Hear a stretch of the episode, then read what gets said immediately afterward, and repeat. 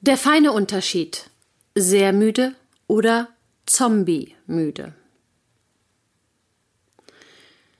Da Sam vieles ist, aber kein guter Schläfer, weiß ich, was es heißt, müde zu sein und sich durch den Tag zu hangeln und jede Kaffeeplörre mitzunehmen, nur um die Grundfunktion aufrechtzuerhalten. Allerdings hatte ich sehr erfolgreich verdrängt, dass es einen Unterschied gibt zwischen sehr müde und zombie-müde. Sam hat sich am letzten Wochenende irgendeinen Magengrippe weiß der Henker was Virus geholt. Er kotzt und schläft und ist wahnsinnig schlecht gelaunt. Am Dienstag wacht er um vier Uhr morgens auf und seine erste Frage lautet Wann stehen wir auf, Mama? Ich glaub, ich steh im Wald. Ich bin gestern um ein Uhr im Bett gewesen und fühle mich, als hätte mein Kopf gerade erst das Kissen berührt. Hat er seine Krankheit so schnell überwunden? Und warum ist Mark an solchen Tagen eigentlich immer auf Dienstreise? Um 4.38 Uhr hat er mich dann soweit. Mama, wir stehen auf, aber andere Menschen nis. Die haben keine Kinder. Ja, besser hätte ich's auch nicht zusammenfassen können. Während er hellwach ins Wohnzimmer hüpft, in der sich auch unsere Küche befindet, stoße ich von einem Türrahmen zum nächsten wie eine raffiniert gespielte Snookerkugel mit mehreren Spins. Ich bräuchte mindestens einen Kaffee, um überhaupt den Weg ins Wohnzimmer zu finden. Endlich in der Küche angekommen, versuche ich mich so weit wach zu kriegen, dass ich es schaffe, einen Kaffee zu machen. Ich habe diese kleine Kaffeemaschine, die man mit Wasser und Kaffeepulver füllt und dann auf den Herd stellt. Während ich versuche, alles in der richtigen Reihenfolge zusammenzuschrauben, höre ich Sam aus dem Wohnzimmer trällern. Mama, machst du mir dann auch eine Kinderkaffee? Ja, erwiderte ich reflexartig. Aber allein diese kurze Antwort bringt mich schon vollkommen aus der Bahn und ich fange nochmal an, von vorne die Kaffeemaschine zusammenzubauen. Endlich habe ich es geschafft und der Kaffeekocher plus Milchschäumer stehen auf der Herdplatte. Ich starre die Milch an, damit ich in meinem Nebel bloß nicht vergesse, sie von der Platte zu nehmen. Geschafft, sie ist nicht übergelaufen. Nur seltsam, dass der Kaffee noch nicht fertig ist.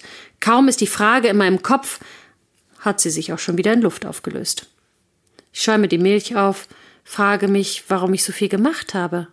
Ach ja, Sam wollte ja einen Kakao. Ich schäume weiter. Wo ist denn eigentlich mein Kaffee?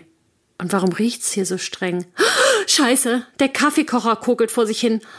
Ich hatte das Wasser vergessen. Und genau in diesem Beispiel kann man sehr schön den Unterschied zwischen sehr müde und zombie-müde erörtern. Denn im Zustand von sehr müde schafft man es noch einen Kaffee zu machen, also zumindest nach ein paar Anläufen. Aber im Zustand von Zombie-müde klingt auch das nicht.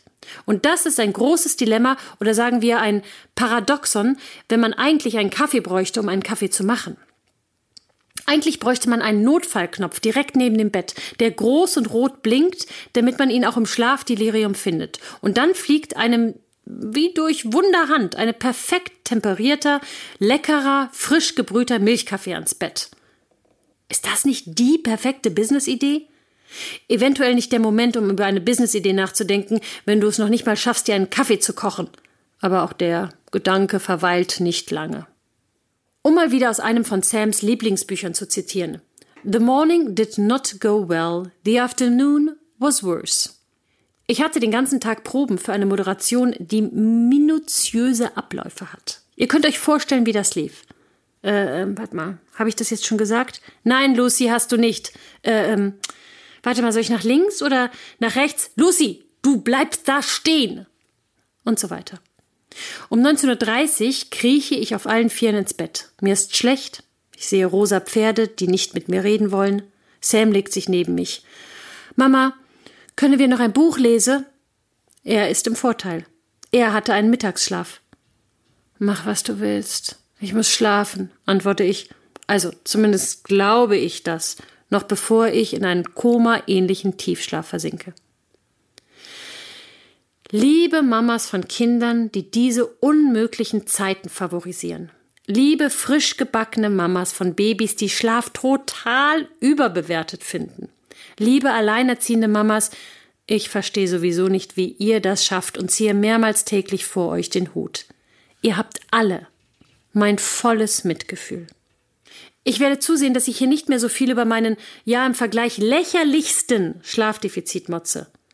Denn jetzt erinnere ich mich wieder. Es gibt einen Unterschied zwischen sehr müde und zombiemüde.